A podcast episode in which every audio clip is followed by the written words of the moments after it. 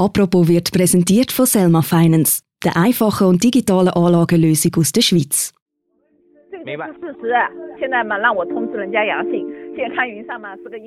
Heute bei Apropos die gescheiterte Corona-Politik von China.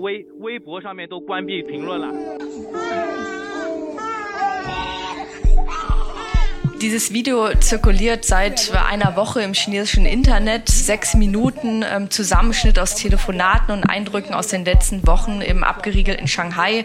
In den ersten Sekunden hört man eine Pressekonferenz der Shanghai Regierung, in der gesagt wird, es wird keinen Lockdown in Shanghai geben. Und genau das ist ja einige Tage später dann auch passiert. Und dieses Video ist äh, viral gegangen. In den letzten Tagen wurde hunderttausende Mal auch geteilt, weil es so den Ärger, die Wut und die Verzweiflung der Menschen zusammenfasst. Äh, Und dieses Video ist wieder so ein Moment, wo man eben enormen Widerstand, äh, zumindest im Internet, ähm, gegen, die, gegen das Management der chinesischen Regierung erlebt.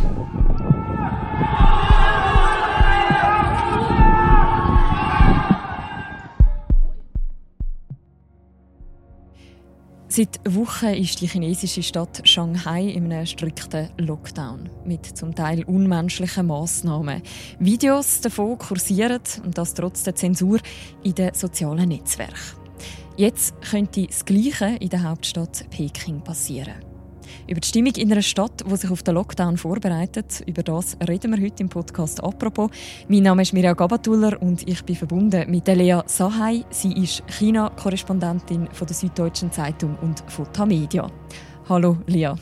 Hallo.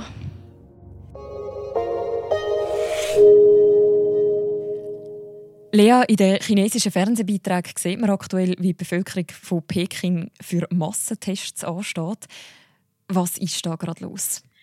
Also Ende letzter Woche ist hier in Peking oder sind hier in Peking einige Dutzend Corona-Fälle entdeckt worden.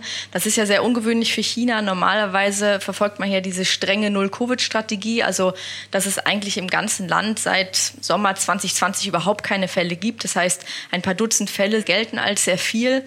Und als man eben diese Fälle hier entdeckt hat, ist die Pekinger Regierung relativ rigoros vorgegangen, hat vorgeschrieben, dass man hier erstmal den größten Stadtteil komplett durchtestet. Das sind 3,5 Millionen Menschen, die am Montag, am Mittwoch und am Freitag, also zu drei Tests gehen müssten. Und jetzt hat man das auch noch mal verschärft. Also am Dienstag hieß es dann nicht nur das größte Stadtviertel, sondern die ganze Stadt muss jetzt eben ähm, zum Zwangstest gehen. Der Versuch ist natürlich, dass man eben verhindert, dass aus diesen wenigen Dutzend Fällen mehr Fälle werden. Also man versucht früh die Infektionsketten zu unterbrechen, ähm, herauszufinden, wie viele Menschen schon erkrankt sind und eben mit dem stückweisen Herunterfahren des öffentlichen Lebens hier eben ja einen größeren Ausbruch zu verhindern. Was passiert denn, wenn jemand positiv aufs Coronavirus getestet wird, jetzt bei diesen Massentests?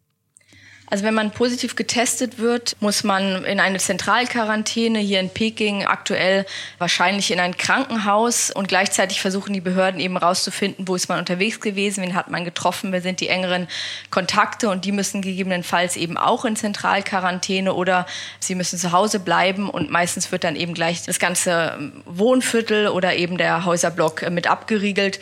Und aktuell, jetzt gerade vor kurzem, hat mir auch eine Freundin geschrieben, also im Prinzip die ganze Stadt steht im Moment Kopf und jeder teilt halt Informationen. Hier wird gerade ein Wohnblock abgeriegelt, da wird ein Wohnblock abgeriegelt, hast du schon gehört. Also die Nervosität ist enorm groß und in den letzten Tagen ist eben genau das passiert, was viele auch befürchtet haben. Es gibt zwar noch keinen stadtweiten Lockdown, aber Stück für Stück werden eben ja verschiedene Viertel im Prinzip abgeriegelt, immer dann eben, wenn ein Fall oder wenn zwei Fälle irgendwo entdeckt werden. Peking ist ja Stadt mit 22 Millionen Einwohnerinnen und Einwohnern. Wie groß ist jetzt auch die Befürchtung, dass halt das Gleiche könnte passieren, wie vorher schon in Shanghai passiert ist? Und an was zeigt sich das? Also ganz lange haben viele Leute in der Stadt gesagt, sowas wie in Shanghai kann hier in Peking nicht passieren. Das würde auch die Regierung nicht zulassen. Peking ist ja die Hauptstadt. Das heißt, es ist nochmal sehr viel symbolträchtiger auch. Also so ein Chaos, wie man es jetzt in Shanghai erlebt, will man hier um jeden Preis verhindern. Aber als dann die Nachricht am Montag kam, dass man eben im Chaoyang-Distrikt sich jetzt hier testen lassen muss, ist doch eine enorme Panik ausgebrochen. Ähm, es gab hier Panikkäufe, die Supermärkte waren alle leer und die Leute hatten eben dann doch Angst, dass möglicherweise sehr kurzfristig, wie es ja in Shanghai dann auch war, doch der Lockdown droht und deswegen haben die Leute eben ja doch versucht, äh, nochmal Lebensmittel ähm, aufzustocken, um eben vorbereitet zu sein, wenn, wenn hier der strikte Lockdown kommt. Ich will gerade noch ein zurückgehen und den Schauplatz wechseln, nämlich eben nach Shanghai, wo du jetzt gerade schon angesprochen hast. Anfangs April haben dort die chinesischen Behörden beschlossen, einen strikten Lockdown einzuführen. Wie muss man sich den Lockdown vorstellen? Wie viel hat er mit dem zu tun, was wir vielleicht hier in der Schweiz als Lockdown erleben?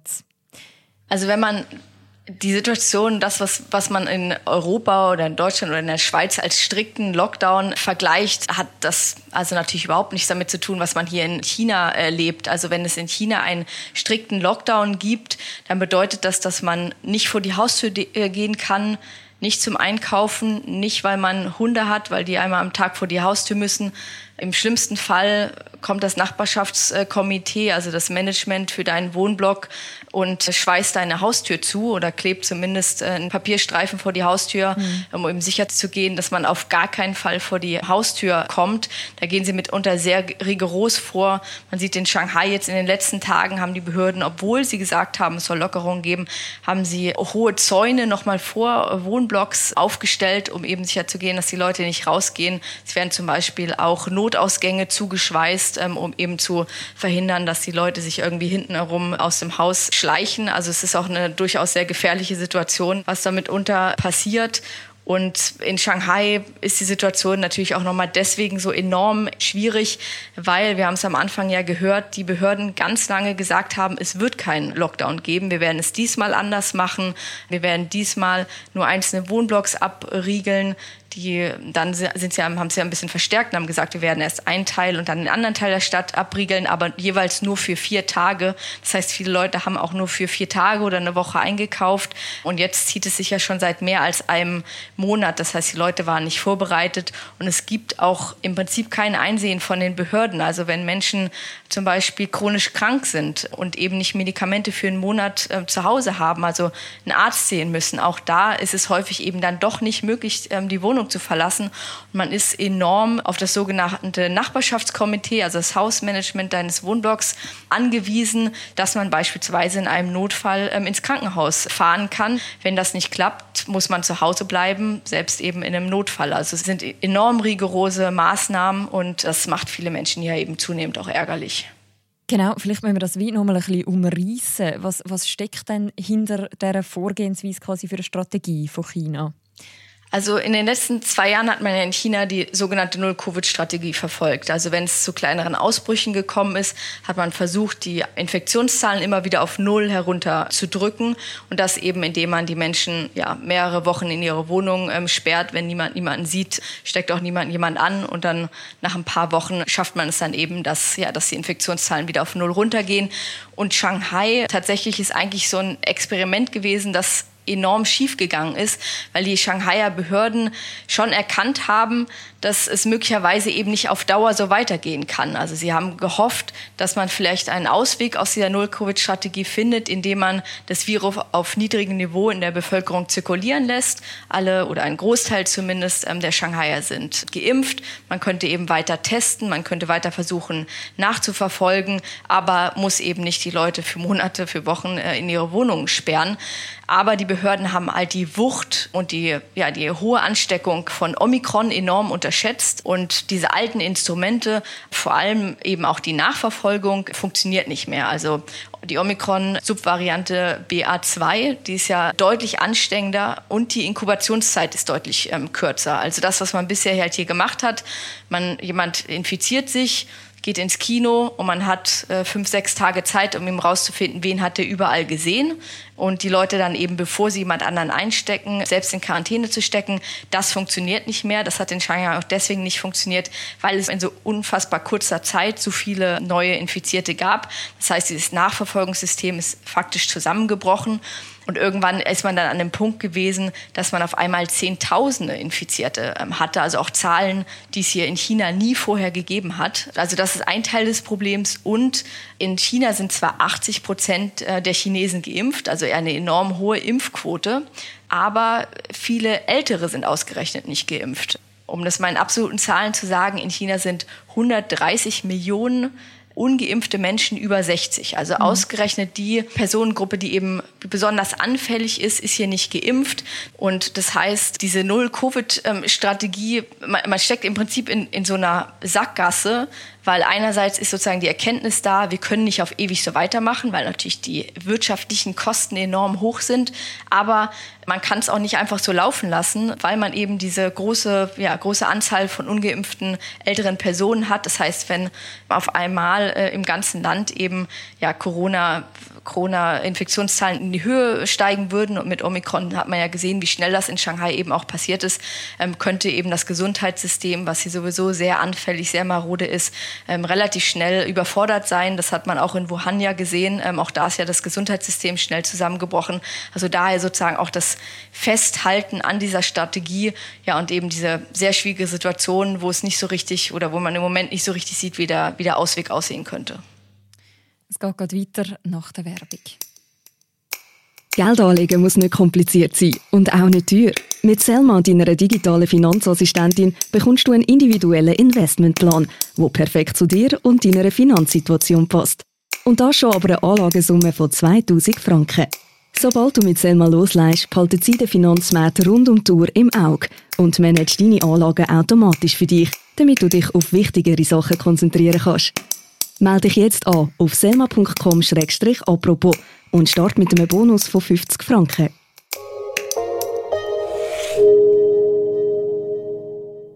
Du hast vorher Bilder beschrieben, die für uns recht dystopisch stöhnen. Also zum Teil eben verriegelte Häuser oder man hat zum Teil auch die Bilder gesehen, wo so die Robodogs ähm, umeinander oder Drohnen, wo die Leute anweisen, die zu bleiben.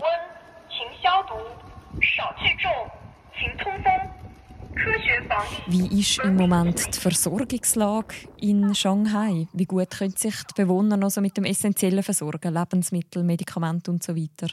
Also grundsätzlich hatte ich die Situation sicher etwas stabilisiert. Also das Problem war ja dadurch, dass man eben so sehr chaotisch in den Lockdown gestartet ist und zum Beispiel, dass Lkw-Fahrer an der Grenze äh, in die Stadt von einem auf den anderen Moment in Quarantäne gesteckt wurden. Deswegen ist eben Logistik und damit die Lieferketten zusammengebrochen. Deswegen gab es ja faktisch keine Lebensmittel und die Leute hatten eben zu Hause nicht genug eingelagert. Das hat die Regierung wieder einigermaßen in den Griff bekommen, auch äh, eben die Versorgung mit Medikamenten. Aber es kommt auch enorm drauf an, wo man in Shanghai ist. Und das bedeutet, dass eben in manchen Vierteln auch nach wie vor die Situation enorm ernst ist. Und äh, ja, die, die Verzweiflung, äh, die erlebt man ja eben auch im Internet. Abends rufen die Leute ähm, verzweifelt aus den Fenstern. Ja, auch mitunter so drastische Sachen wie, wir haben Angst zu verhungern. Das ist eigentlich wirklich kaum vorstellbar. Shanghai ist die modernste Stadt äh, in China. Keine Stadt steht so sehr auch für, die, für den Aufstieg ähm, des Landes. Und ich glaube, das ist auch, warum die Leute so unfassbar schockiert und wütend sind. Und es ist nicht so sehr die Kritik daran, dass man versucht, dieses Virus wieder unter Kontrolle zu kriegen. Viele Leute haben hier Angst, sich mit dem Coronavirus zu infizieren und können sich auch nicht vorstellen, mit dem Coronavirus wie einer Grippe zu leben. Aber es ist vor allem die Kritik an der Verhältnismäßigkeit, die hier wirklich in Shanghai völlig aus dem Auge verloren wurde.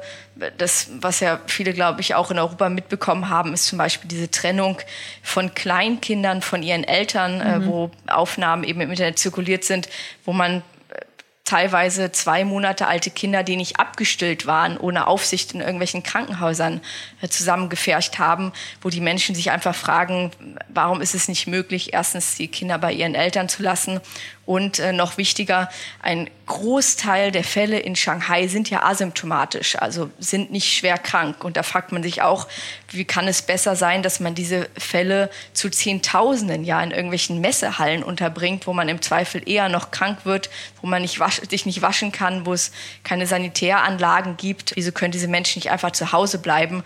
Und da kommt dann auch so ein bisschen ja, dieses Grundverständnis des chinesischen Staates zu tragen, dass man den Menschen nicht vertraut, das Richtige zu tun, zu Hause zu bleiben, wenn sie positiv sind und abzuwarten. Und nach sieben Tagen haben sie ihren negativen Test und äh, konnten eben die ganze Zeit in ihrer Wohnung bleiben. Das traut man den Menschen nicht zu und ja, das macht viele Menschen ja eben zunehmend auch ärgerlich. Du hast es gerade schon erwähnt und auch am Anfang von dem Podcast schon. Es kursieren ja wahnsinnig viele kritische Videos im Moment in den sozialen Medien, die so recht ein anderes Bild zeigen wie die offiziellen Medien. Dass es so viel Kritik gibt, die auch öffentlich äh, sichtbar wird, das ist schon eher ungewöhnlich, oder? Also bei sehr außergewöhnlichen Ereignissen in China ist es nicht ungewöhnlich, dass es Kritik gibt, dass es sehr heftige Kritik gibt. Vor allem ja eben bei Katastrophen ist es häufig so, dass so in den ersten Stunden und Tagen die Zensoren häufig mit dem Ansturm des Protests überfordert sind. Also dass man wirklich so eine, eine Nacht oder einen Tag erlebt, wo man Dinge im Netz liest, die man sich fast gar nicht vorstellen könnte und die auch sonst im öffentlichen Diskurs selbstverständlich in den Staatsmedien auch nicht vorkommen. Das erlebt man jetzt in Shanghai eben auch. dass in allen Fällen eigentlich führt das nicht dazu, dass die Menschen auf die Straße gehen. Es ist eher so ein Ventil, seiner Wut eben ja, freien Lauf lassen zu können im Netz. Ähm, normalerweise kriegen die Zensoren das relativ schnell wieder in den Griff. Das sieht man im Moment in Shanghai auch. Also zum Beispiel dieses Stimmen des April ist äh, faktisch nicht mehr im chinesischen Internet äh, zu finden, weil die Zensoren nach einem kurzen ja, Kontrollverlust eben doch wieder geschafft haben, die Kontrolle eben über die Verbreitung dieses Videos zurückzuerlangen. Trotzdem, was man hier in Peking vor allem zum Beispiel ähm, gesehen hat, viele Menschen haben gar nicht so richtig mitbekommen, was eigentlich in Shanghai los ist, weil in den Staatsmedien natürlich ein ganz anderes Bild gezeichnet wird. Da versucht man äh, sogenannte optimistische Botschaften zu verbreiten. Also ähm, wir sind alle gemeinsam im Kampf gegen das Coronavirus. Da sieht man dann fröhliche Ausländer, die über die soziale Harmonie im chinesischen System ähm, schwärmen. Und das hat eben dazu geführt, dass gar nicht so sehr präsent war, wie schwierig die Lage eigentlich für viele Menschen in Shanghai ist, aber dass sozusagen nicht alles davon wegzensiert werden kann, das hat man, glaube ich, schon dadurch äh, gemerkt, dass eben als dann die Nachricht kam, hier in Peking geht es auch los, gab es ja Panikkäufe, also ein bisschen ist auf jeden Fall durchgesickert, auch hier in der Hauptstadt. Mhm. Hast du eine Erklärung, wieso der Xi Jinping an dieser Strategie, von dieser Zero-Covid-Strategie festhält, obwohl die in Praxis eigentlich nicht mehr, fast nicht mehr haltbar ist? Also ich glaube, es, es hat zwei Gründe. Das eine ist eben das ganz reale Problem, dass man hier viele Menschen hat, also viele ältere Menschen, die weiterhin nicht geimpft sind. Ich habe, das sind 130 Millionen Menschen über 60. Ähm, das heißt, wenn man von heute auf morgen sagen würde, wir kommen gegen Omikron nicht an. Wir müssen akzeptieren, dass die Krankheit hier sich im ganzen Land ausbreitet. Dann gibt es Schätzungen, dass möglicherweise zwei Millionen Menschen ähm, sterben könnten. Also in China leben eben ein Fünftel der Weltbevölkerung, 1,4 Milliarden Menschen. Es ist häufig ein Problem der absoluten Zahlen. Also es ist nicht irrational, was, was hier gemacht wird. Man hat, glaube ich, schon darauf spekuliert, dass man möglicherweise mehr Zeit hat, dass man bessere Medikamente entwickelt gegen das Coronavirus, dass man bessere Vakzine entwickelt und dass man eben so lange das Land hier noch abgeriegelt ähm, hält, bis man eben ja auf diese zurückgreifen kann. Jetzt ist Omikron aber da. Das heißt, man hat diesen Wettlauf gegen ähm, die Zeit verloren. Und das ist sicher auch ein Grund, ein politischer, dieser unglaubliche Erfolg ähm, aus Sicht ähm, der chinesischen Regierung, eben unglaublich wenig infiziert und unglaublich wenig Todesfälle auch gehabt zu haben in den letzten zwei Jahren, das ist so ein bisschen zu einem ja, einem Erfolg vom chinesischen Staatspräsidenten Xi Jinping gemacht worden. Das heißt, wenn die Behörden sich jetzt hinstellen würden und sagen würden, das haben wir falsch eingeschätzt, das hätten wir anders machen sollen, würde das natürlich unmittelbar eben auf ihn zurückfallen. Xi Jinping kann aber nicht irren. Er ist der große Führer. Er will sich im Oktober zu einer einer weiteren Amtszeit, möglicherweise einer Führung auf Lebenszeit eben ernennen lassen. Das heißt, das ist politisch im Moment nicht möglich. Mindestens bis zum Herbst eben dieses Jahres ähm, wird es deswegen wahrscheinlich auch eben keine Kursänderung geben, weil Xi nicht irren kann. Ähm, und deswegen, genau, wird man wahrscheinlich eben auch an der Null-Covid-Strategie festhalten könnte das Ganze auch kippen, also dass, dass am Xi Jinping auch könnte schaden, wenn jetzt die politischen Folgen spürbar werden, wenn die Kritik noch lauter wird?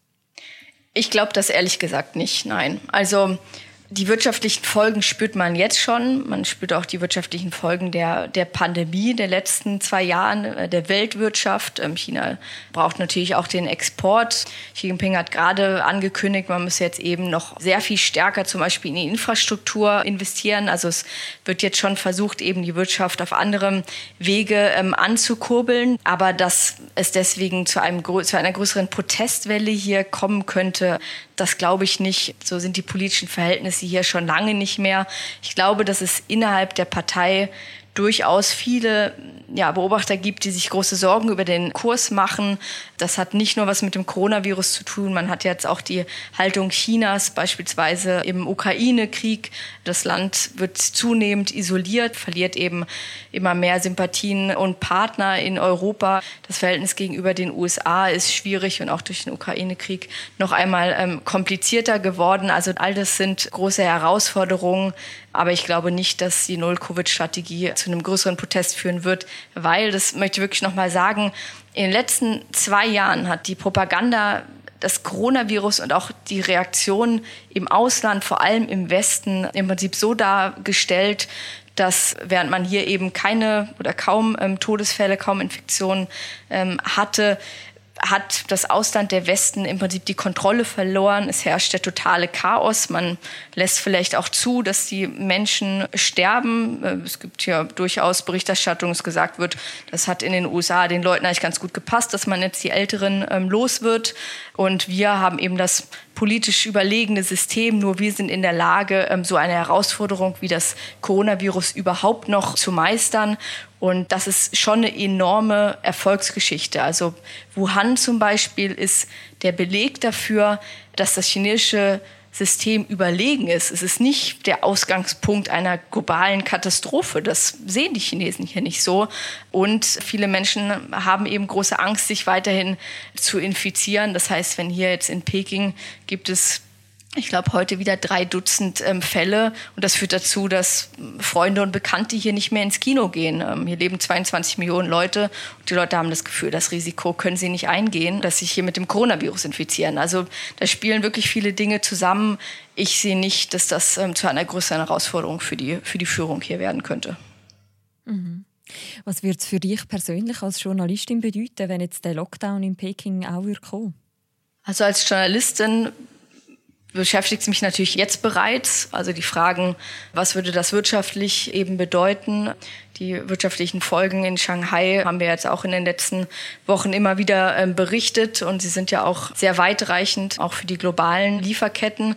Das heißt, es ist natürlich schon als Journalistin jetzt hier auch ein großes Thema privat. Ähm, ich habe einen drei Monate alten Sohn, und da macht man sich natürlich schon Sorgen. Also wenn wir infiziert wären, könnten wir unseren Sohn mitnehmen. Man überlegt sich, ähm, welche Familie ähm, könnte unseren Sohn aufnehmen. Wenn, wenn wir von ihm getrennt werden, ähm, werden die Behörden das übernehmen. Ähm, also können wir überhaupt das entscheiden, was da mit unserem Sohn passiert. Also es sind natürlich privat ähm, viele schwierige Themen, die einen belasten. Also die Nervosität ist auch bei uns sicher groß. Aber genau, das wird man wahrscheinlich erst in den nächsten Tagen sehen, ob man hier nochmal mit einem blauen Auge davon kommt oder ob uns eben auch ja, vielleicht ein ähnliches Szenario droht wie in Shanghai. Danke vielmals, Lea, für den Einblick und für das Gespräch. Ja, sehr gerne. Das war es, eine weitere Folge vom Podcast «Apropos». «Apropos» wird moderiert von Philipp Loser im Wechsel mit mir, der Mirja Gabatuller. Und unsere beiden Produzentinnen heissen Vivian Kuster und Laura Bachmann. Ihr könnt den Podcast überall abonnieren, wo es Podcasts gibt. Wir freuen uns auch über eine Bewertung dort oder auch, wenn ihr uns wollt, schreiben was euch gefällt oder was euch nicht so gut gefällt. Es kommt auf jeden Fall bei uns an. Und das war es für diese Woche mit «Apropos». Die nächste Folge von uns die hören am Montag wieder. Bis dann, macht's gut. Ciao